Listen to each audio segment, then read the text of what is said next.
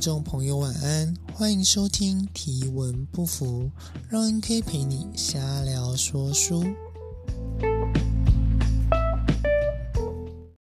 好，我今天其实蛮蛮该说该怎么说呢？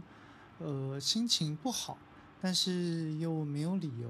有的时候好像就会有这种镜头，就觉得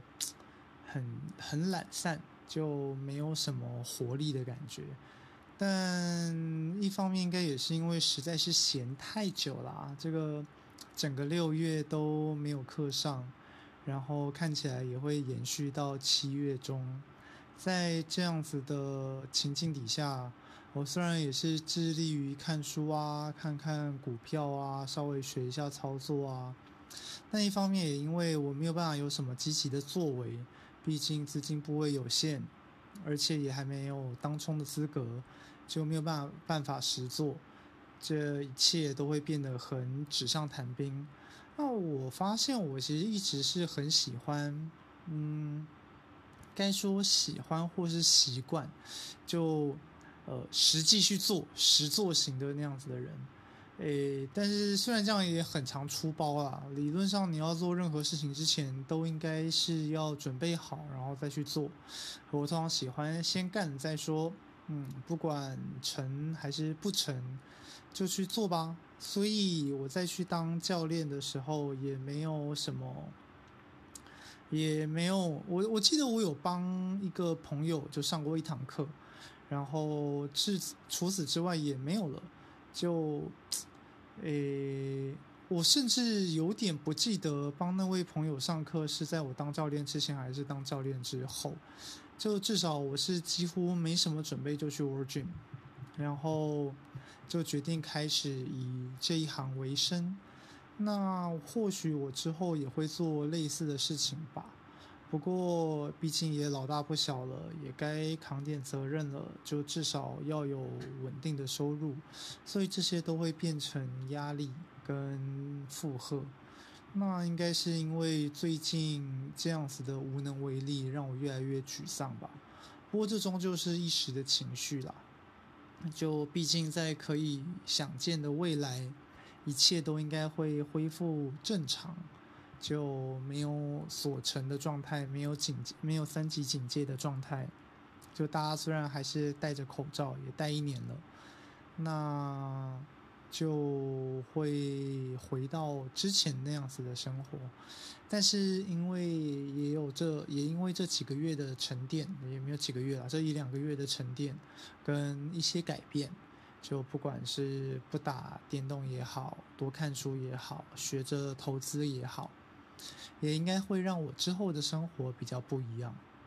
然后或许也有另外一个原因，是因为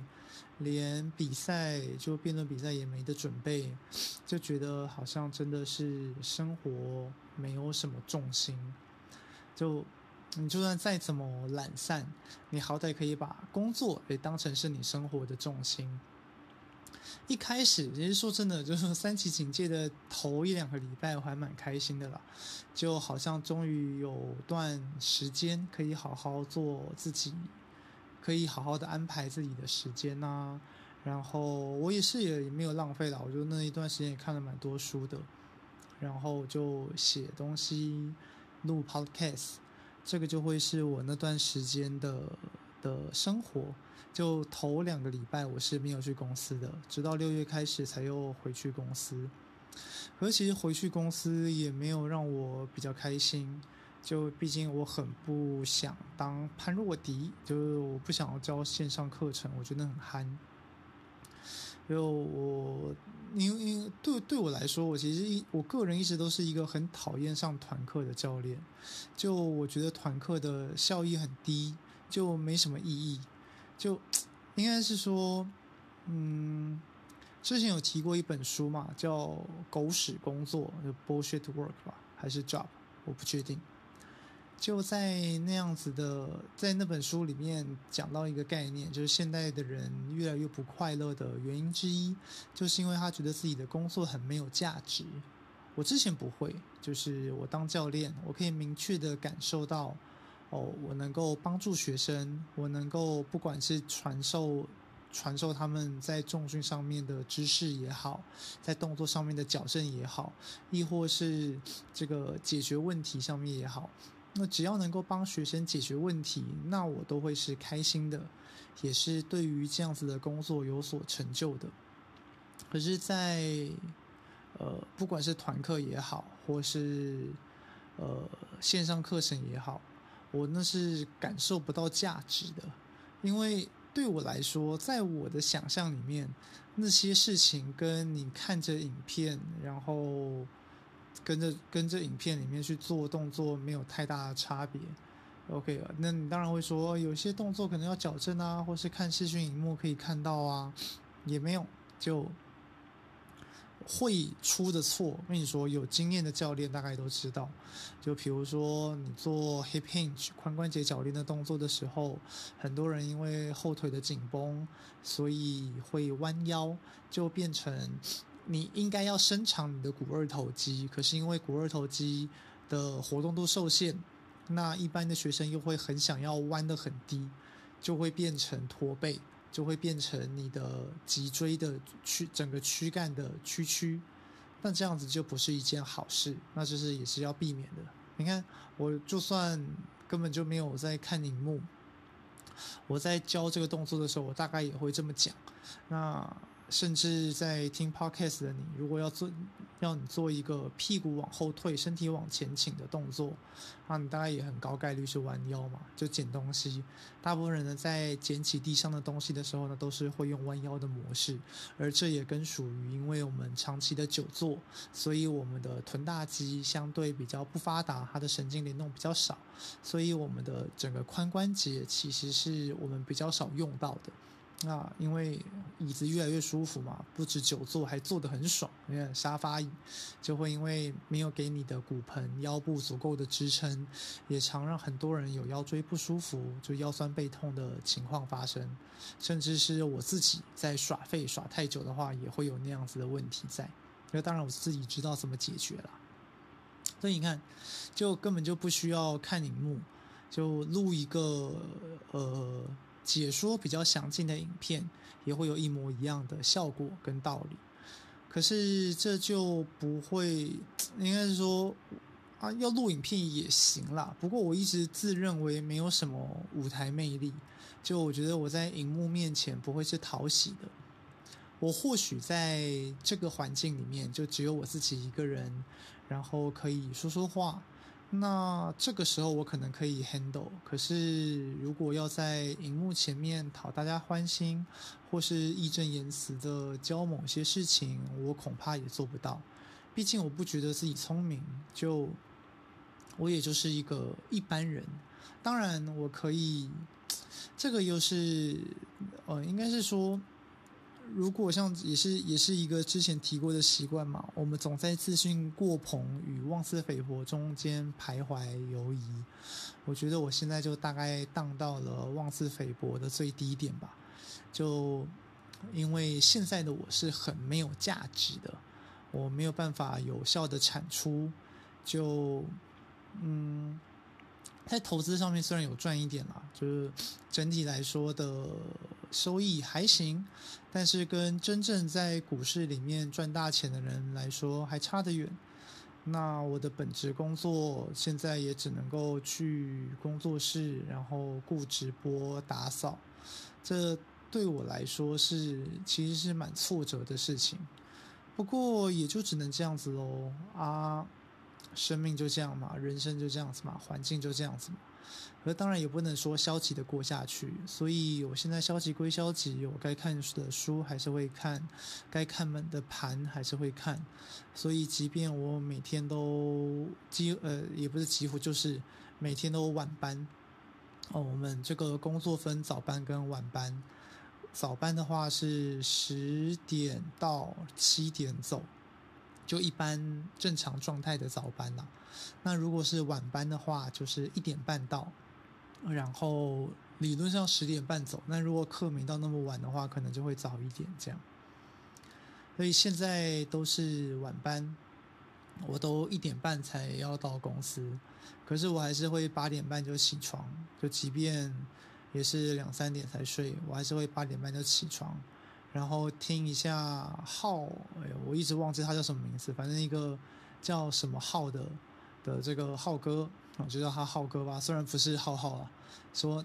这个听浩哥讲早上的直播，会讲今天的盘势，然后也稍微了解一下，然后也这个遵循我好妈级的建议，就是看盘。然后边看盘边，这虽然是今天才开始，浩哥是蛮早之前就开始。我之前就只有早上八点多起来，快九点的时候起来，然后打开我的看盘的 app，之后就看一下试撮，然后看看今天的股市有什么样的变化，或是像我，因为我用永丰的大户头，它是一个比较新的。的股票交易的 APP，就之前不管是用哪一家股票交易的 App，它的界面长了大概都八七八像，顶多有一些呃些微的些微的差异，比如说玉山可能有某一些玉山的服务，所以它在某一块有这个专门的页面可以点选。除此之外，每一家的 App 的投资的股票下单的 App 都是一样的，而那个大户头不一样。那据说玉山好像有一个富国证券也是有一些改变了。那总之，大概券商也知道你必须要求新求变才能够吸引到投资人吧。啊，总之我用大户头，那这个 app 它会提供一些新闻，所以早上的时候就是看新闻。这个是我过去养成的习惯啊，就即便很晚睡，我还是会很早起。那顶多稍微看一下之后再补个眠。如果是晚上的话，我也会看看美股。不过因为美股我采取的策略，哦，之前因为投机交易赔了蛮大一笔钱，那现在就靠着就靠着因子因子投资啊。总之就是之前好像也介绍过，就是分配市场上面的各项风险因子，然后然后就买入相关的 ETF。嗯，基本上只要放着就好。那基本上你乱动反而还容易出事，所以呢，大概一个月检视一次就好。我当然还是有做一些很小规模的交易啦。不过因为美股，我现在大概持有二三十种、二三十家公司的股票吧，其实大部分都是赚钱的啦。就是我就挑一些基本的标的啊，比如说 Apple 啊、Facebook，虽然 Facebook 今天出掉了。有机会应该还是会再把它买回来。像我也入手过 Tesla，那 Tesla 它跌到五百多的时候我有买，它六百出头我就卖了，就没有注意到它后面的涨势会那么多。但总之就是还是会有一些小赚。啊，这个是我现在近期的生活。那到了反正就是早上，我现在就会开始诶看盘，不止看盘，还听我这个朋友的建议，可以开着东森财经，虽然。比较大的收获就是在那个，因为现在没有第四台嘛，就家里面有第四台，只有 WiFi，我就看 YouTube 的东森财经直播，就好像那个节目的模式就是会有一个主持人，然后会请到各个老师来讲盘，那这个各个老师有不同的风格，或是那他还是比较像电视节目的模式，所以也会有广告，然后广告的话就观众就会各种吐槽，就蛮北蓝的。哦，这个就是我至少是我今天的生活，也是我打我打算之后也都会这么做了，就是八点半起来打开电脑，然后放着 YouTube 听他们去讲现在的这个盘势大概会怎么样，或是有哪些可以注意的标的，就列入观察。像这样子，这个多看其实也会比较有 sense。那最近也之前订了四本。四本关于股票交易的书，那比较多是关于价量分析的，是关于这个投，关于当冲或隔日冲的，就是这种比较短线的交易。我觉得这，嗯，喜欢短线交易其实也不是投机耶，就是我记得那个真的是纯投机，就是据说会有一项消息，然后会涨，然后就重仓买入，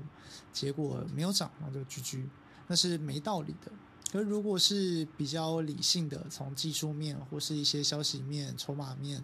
基本面各种方方面面的这个分析，那这样子的投资，其实就算是短线仍然是投资，即便是当冲交易，你也就只是判断今天日内一一天之内的盘势而已。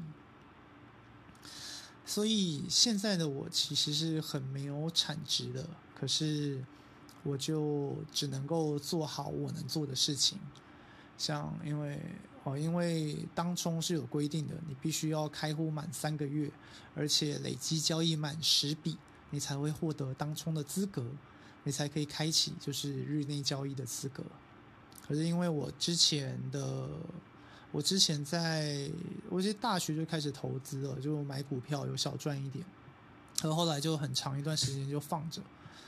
哦，应该是，其实也不是很长一段时间就放着。我后来发现是因为我为了自己开那个工作室，所以把投资的部位都清掉了。不然的话，之前甚至还有一小笔钱给我学弟一起做投资。总之就是这样，就是。反正我重拾的这样，呃，因为我我要解释的是，我虽然过去有很频繁的交易，不过我有好长一段时间没有投资股票，没有持有持有股票，所以我就不能够累积那个三个月的资格，就必须要重新计算，要从这个，呃，应该是说那个时候就算我有当冲的资格，因为我也没有去申请，就我根本就没有打算去从事这项。活动，所以我也没有去申请当冲的资格，直到我，所以我直到五月中才开始，那之后也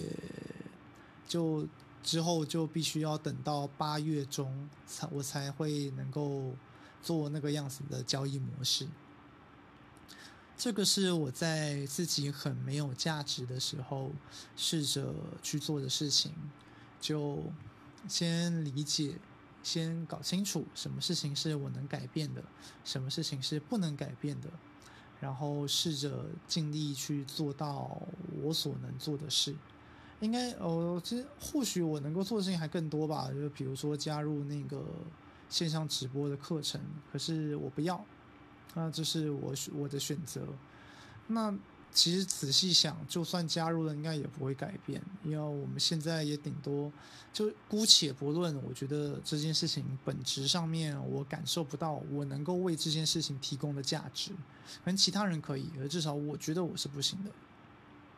呃，第一个层次是不行，第二个层次是不愿意，那第三个层次就是，就算我真的可以好了，我也愿意好了，那一天也就顶多一堂，呃，顶多两堂。两堂应该是紧绷极限了。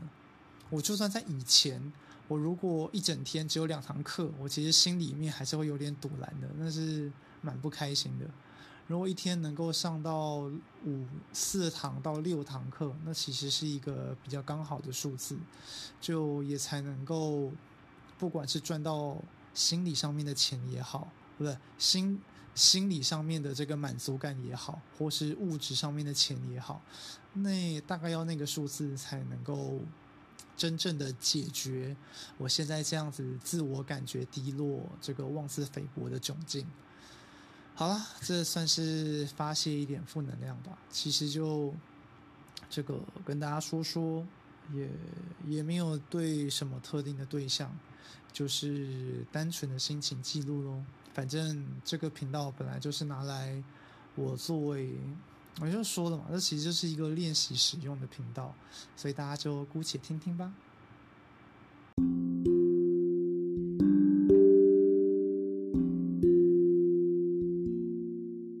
今天的节目就到这里，祝你有个好梦，晚安。